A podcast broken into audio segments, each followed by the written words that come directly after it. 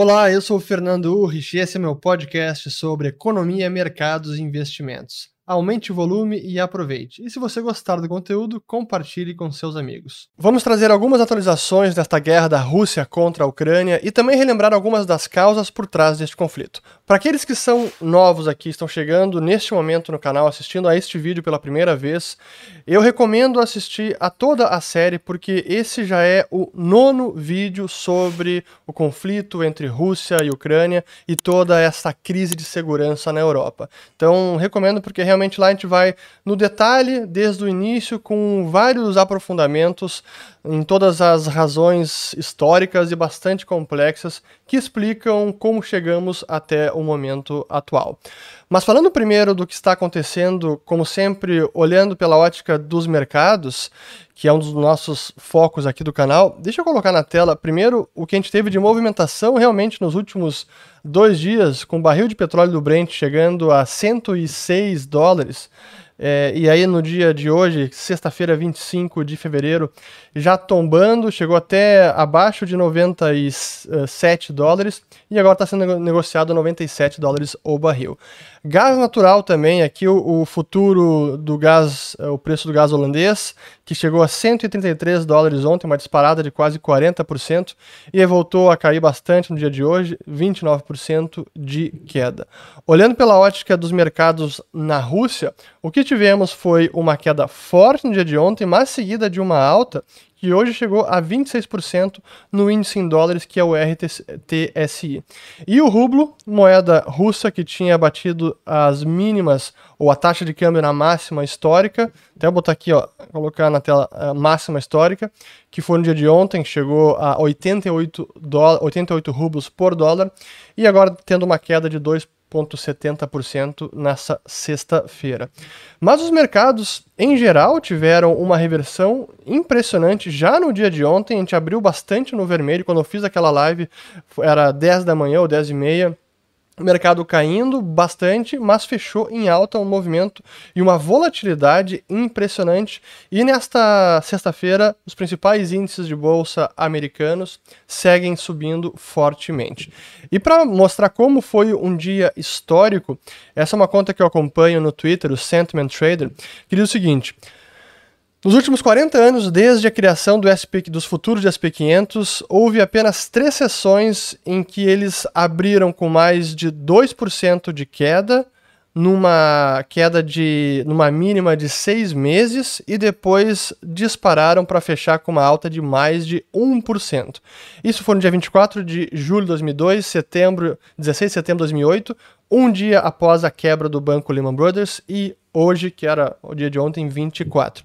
E aqui um gráfico do meu amigo Tavi Costa, mostrando aqui as últimas 21 vezes que o Nasdaq teve uma reversão no intradiário de mais de 5% que aconteceram em mercados pessimistas brutais, brutal bear markets. Portanto, essas altas das bolsas americanas e de todo esse movimento de mercado sugerem duas hipóteses. A primeira é que talvez a guerra não dure tanto tempo, seja mais rápida realmente, não tenha tantos efeitos econômicos. E a segunda é que talvez essas sanções financeiras também não tenham muitos efeitos na economia russa, nas principais empresas e, portanto, não respingaria para o restante dos mercados, commodities e tudo mais. Acho que é isso que a gente pode eh, fazer de leitura do movimento do momento. Mas enfim, então essa é, essas são as principais notícias até agora do mercado financeiro nos últimos dias. Mas agora falando dos, é, do conflito que está acontecendo, é, realmente a gente está vendo aí a invasão é, da Rússia por vários flancos e ataques, principalmente ataques aéreos. Ainda não há uma infantaria entrando de fato na, em território ucraniano, mas já estamos vendo uh, alguns uh, caminhões, uh, tratores e combates dentro da Ucrânia e se aproximando da capital de Kiev. Inclusive, eh, alguns já aventam que a capital pode ser tomada nas próximas horas. E ao que tudo indica, o objetivo primeiro do Vladimir Putin é sim derrubar o governo, tirar do poder o presidente Volodymyr Zelensky e fazer uma mudança de regime de, com que profundidade e, e amplitude ainda não se sabe, mas é, essa, esse parece ser o primeiro objetivo. E o Putin tem dado cada declaração realmente que assim é, é, é impressionante. É realmente alguém que está disposto a fazer qualquer coisa. Eu vou colocar na tela uma declaração que foi feita no dia de hoje, sexta-feira, 25 de fevereiro. Então, deixa eu colocar aqui e vou, ter, vou deixar rolar aqui do meu lado da tela, depois é, eu volta para mim. Vamos lá. It is quite clear that all this is happening on the recommendations of foreign consultants, first and foremost American consultants. Once again, I appeal to the Ukrainian armed forces. Do not allow the neo Nazis and Benderites to use your children, your wives, and old people as human shields. Take power into your own hands. Like that, it will be easier for us to come to an agreement than with that gang of druggies and neo Nazis who have seized Kiev and who are taking the entire Ukrainian people hostage. I would also like to pay the highest tribute to the Russian soldiers and officers. They are acting courageously, professionally, and heroically in fulfilling their military duty, successfully carrying out the very important mission of ensuring the security of our people and country. Então aí o Vladimir Putin estimulando os soldados ucranianos que tomem o poder, derrubem os Zelensky, assumam o governo e assim vai ser mais fácil negociar com a Rússia, até possivelmente é, uma rendição. E ele usando essas palavras aí que são os neonazistas e drogados que estão tomando o poder é, em Kiev. É, ele tem se referido assim, por mais que o Zelensky seja judeu, ele assim, não está nem aí, mas enfim, é um pouco da a realidade paralela e a propaganda de Vladimir Putin. Mas, voltando aqui, outros pontos importantes para mencionar que, junto com esse com essa declaração, o Putin também fez alguns ultimatos, né, que seria, numa eventual negociação com Kiev, reconhecer a Crimeia como russa, rejeitar o ingresso à OTAN, sempre a, a, a, exigência primeira, sem fornecimento de armas do Ocidente, e duas novas repúblicas do leste retomam territórios que tinham pré-2014. Então, aquelas duas que a Rússia reconheceu a independência agora, de Lugansk e Donetsk, deveriam retomar os territórios que elas perderam depois do conflito de 2014. E é interessante ver como a China agora está pedindo para que Putin negocie com a Ucrânia, que está numa ligação de hoje entre o Xi Jinping e Vladimir Putin. Eles estão pedindo, recomendando que haja uma negociação para acabar é, com o conflito.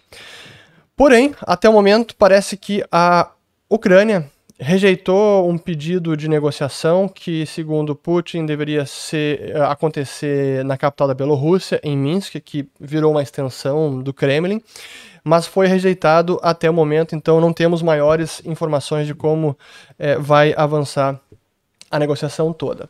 Agora falando um pouco da, das sanções financeiras, porque até o momento o Ocidente acabou não fazendo nenhum tipo de intervenção militar, como desde o começo estava claro que não aconteceria, e toda a resposta ficaria a cargo de sanções financeiras e algum outro tipo de arma de dissuasão ou de contra-ataque neste conflito todo. E basicamente o que temos, o que o Ocidente tem, são essas sanções. E várias foram implementadas nas, nos últimos dias pela União Europeia, pelo Reino Unido, pelos Estados Unidos, mas é claro que elas não funcionam como uma arma real de dissuasão.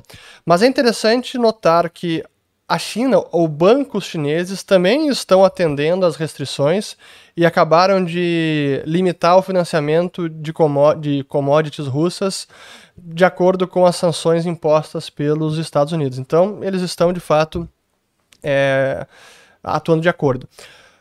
Outro ponto importante também é como, nesse momento, o, a gente tem um, uma diferença grande de lideranças de calibre de liderança tanto no Ocidente quanto na Europa e nos Estados Unidos. E olhando o que o Zelensky tem feito e a, a, sua postura, né, todo o comportamento dele até o momento, ele permanece em Kiev, permanece lá, não vai deixar o país, está lutando realmente e sabe que ele é o principal alvo nesta invasão da Rússia é o Zelensky e ele segue lá. Acabou de fazer um, um, tweet, no, uma, mandar um vídeo mostrando como ele e os seus principais companheiros de governo estão lá lutando para defender o país. Realmente é admirável essa postura e é um exemplo. Mas do lado, do outro lado do Atlântico, temos o presidente Biden, assim, que é, impressiona porque nitidamente ele já não tem mais a sua capacidade cognitiva que tinha há alguns anos. Ele já demonstra que está relativamente senil, ou tem alguns traços de senilidade. E eu não falo isso pra, apenas para criticar o Joe Biden, mas é o que a gente está vendo, essa é a realidade. E no momento tão crítico de segurança, não apenas da Europa, mas de mundo, porque estamos vendo um redesenho das forças geopolíticas, é uma nova ordem mundial que Putin quer impor. O que a gente está vendo é que não temos uma liderança à altura nos Estados Unidos para lidar com é, essa situação toda. E eu quero mostrar, eu lembrei disso porque falando das sanções financeiras, vejam o que aconteceu numa resposta do Biden na coletiva de ontem, quando os Estados Unidos impuseram mais sanções à Rússia. Então, deixa eu colocar aqui e já volta para mim. No one expected the sanctions to prevent anything from happening. There has to show this is going to take time. And we have to show resolve so he knows what's coming. And so the people of Russia know what he's brought on them. That's what this is all about. This is going to take time. It's not going to occur. He's going to say, oh my God, these sanctions are coming. I'm going to stand down. He's going to test the resolve of the West to see if we stay together. And we will. We will, and it will impose significant costs on him. É realmente incrível ver o presidente Biden falando dessa maneira, e por mais que seja verdade que as sanções jamais teriam impedido o Putin de invadir a Ucrânia, não se fala assim tão francamente e até com um tom de ridicularizar a única arma que o Ocidente hoje tem contra a Rússia. Mas enfim, e aí falando de sanções financeiras, o que o Tesouro Americano é, divulgou ontem contém uma série de isenções justamente naqueles setores como fornecimento de commodities energéticas gás natural, petróleo, onde poderia representar algum dano e machucar a Rússia, isso está dispensado das sanções. E é que a Ucrânia acaba se vendo ainda abandonada, porque onde poderia machucar a Rússia, mas também traria prejuízo para o Ocidente, aí o Ocidente não quer fazer ainda. Então, e muito menos, até o momento, usar o que se chama da arma nuclear, tirar a Rússia do SWIFT, que é de todo o sistema de mensageria para transferências internacionais. Isso também, a, a opção está na mesa, mas ainda não está sendo usada. Não sei quando que vão usar. Mas enfim, é... e é claro que isso tem a ver com a dependência do Ocidente no fornecimento dessas commodities pela Rússia. E algo que eu já falei no ano passado, que eu falei no primeiro vídeo dessa série, como o Putin conseguiu orquestrar muito bem e chegar nesse momento onde a Europa, sobretudo a Alemanha, estava mais fragilizada, com os interesses fragmentados, difusos, e ele conseguiu curvar a Europa no sentido de seguir financiando essa invasão militar, porque todo santo dia a Europa está segue comprando e o gás segue fluindo até mesmo por meio da Ucrânia em direção à Europa, tanto gás quanto petróleo. E eu quero mostrar aqui uma, alguns tweets e algumas manchetes também nesse sobre esse ponto. Aqui um do Michael Schellenberger, que eu já falei sobre ele aqui algumas vezes. Ele é autor daquele livro Apocalipse Never, dizendo o seguinte, ó: as pessoas pensam que nada poderia ter sido feito para prevenir a Rússia de invadir a Ucrânia, mas isso é um absurdo. Se o Putin tivesse realmente pensado os custos da invasão, que os custos da invasão é, mais do que compensavam os benefícios, ele não teria feito. Ou seja, se fosse, se trouxesse mais prejuízo para ele, ele não teria feito. Ele é um homem racional, um ator racional e não um lunático. E hoje está claro que o Putin calculou corretamente. Exatamente, ele calculou corretamente que a Rússia ainda está fornecendo commodities, especialmente gás. Esses aqui são os gasodutos por onde passam hoje. E a Rússia também acabou, nos últimos anos, diminuindo a sua dependência da Ucrânia, por isso tem alguns gasodutos que passam pela Bielorrússia, pela Polônia, o Nord Stream que vai direto para a Alemanha, o Turk Stream que passa pela Turquia, pela é, dois até pela Turquia, enfim. Então ela conseguiu também diminuir a sua dependência da Ucrânia. É bem como retrata aquela charge que mostra o Joe Biden com o Vladimir Putin, enquanto o Biden joga damas, o Putin joga xadrez. É exatamente isso que a gente está vendo na prática. E agora eu queria mostrar um vídeo do Donald Trump. E por favor, quem não gosta do Trump, por, não, não pare de ver esse vídeo, assista, porque é uma fala dele de 2018, onde ele foi muito presciente, e eu só fiquei sabendo dessa fala hoje, mas é exatamente sobre essa dependência e como a Europa acabaria financiando o Putin, que é justamente quem a OTAN queria defender, e financiando por conta dos acordos com o gasoduto e tudo mais. Deixa eu mostrar aqui este vídeo, é bem curto também, e é depois volta para mim. Vamos lá. Well, I have to say, I think uh, it's very sad when Germany makes a massive oil and gas deal with Russia.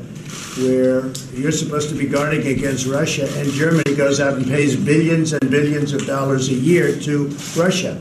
So we're protecting Germany, we're protecting France, we're protecting all of these countries. And then numerous of the countries go out and make a pipeline deal with Russia where they're paying billions of dollars into the coffers of Russia. So we're supposed to protect you against Russia, but they're paying billions of dollars to Russia, and I think that's very inappropriate. And the former chancellor of Germany is the head of the pipeline company that's supplying the gas. Uh, ultimately, Germany will have almost 70% of their country controlled by Russia with natural gas. So you tell me, is that appropriate? I mean, we, I've been complaining about this from the time I got in. It should have never been allowed to have happened. But Germany is totally controlled by Russia because they were getting from 60 to 70 percent of their energy from Russia and a new pipeline. Então, o Trump discutindo sobre o segundo gasoduto Nord Stream que ele está repleto de razão. Se a Alemanha já era dependente com um gasoduto, imagina com o um segundo. E é irônico porque o que a gente está vendo agora é exatamente o que o Trump advertiu. Então ali ele está repleto de razão nessa discussão com o chefe da OTAN, o Jens Stoltenberg. Porque a dependência do fornecimento de gás, ela tem dois fatores ou, ou dois aspectos importantes nessa, nesse conflito com a Ucrânia. O primeiro é que ao ser refém do fornecimento da Rússia de gás e de petróleo, de outras commodities, isso faz com que a Europa tenha muito mais receio em impor alguma sanção, porque eles dependem do fornecimento dessas commodities. Esse é o primeiro aspecto. E o segundo é que, ao seguir comprando petróleo e gás, o Ocidente segue todo dia financiando a Rússia, inclusive para continuar com essa operação militar na Ucrânia. E é o que trouxe o Javier Blas, que é o correspondente, colunista de energia e commodities da Bloomberg, falando que nas 24 horas que se seguiram após o reconhecimento de independência das duas repúblicas pelo Vladimir Putin, o Reino Unido a União Europeia e os Estados Unidos compraram um, um, um, em conjunto 3,5 milhões de barris de petróleo russo e de outros produtos refinados, que valem mais de 350 milhões a preços atuais. Além disso, o Ocidente provavelmente comprou outros 250 milhões de gás natural da Rússia, mais dezenas de milhões de dólares de alumínio, de carvão, de níquel, de titânio, ouro e outras commodities. Um total provavelmente de 700 milhões isso em apenas um dia. Então, ironicamente, o próprio Ocidente segue financiando ou ajudando a financiar essa investida militar de Putin na Ucrânia.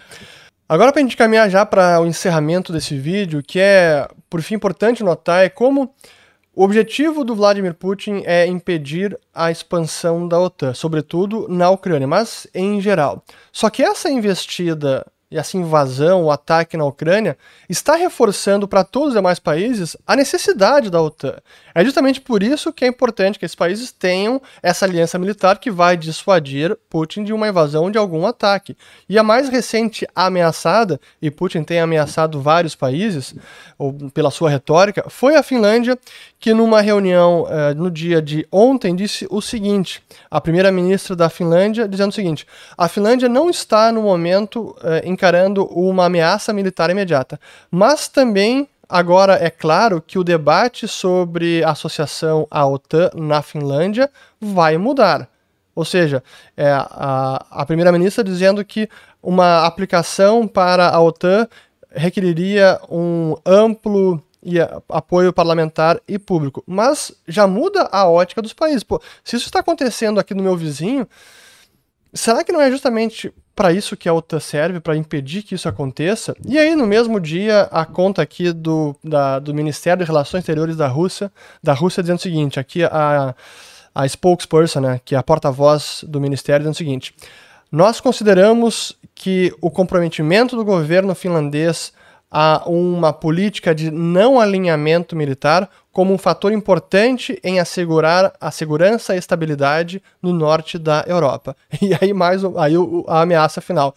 A acessão da Finlândia à OTAN teria repercussões sérias militares e políticas. Realmente, é, aí está a mais uma ameaça da, da Rússia para outros países. Ó, se vocês quiserem a OTAN, se preparem que estamos aqui.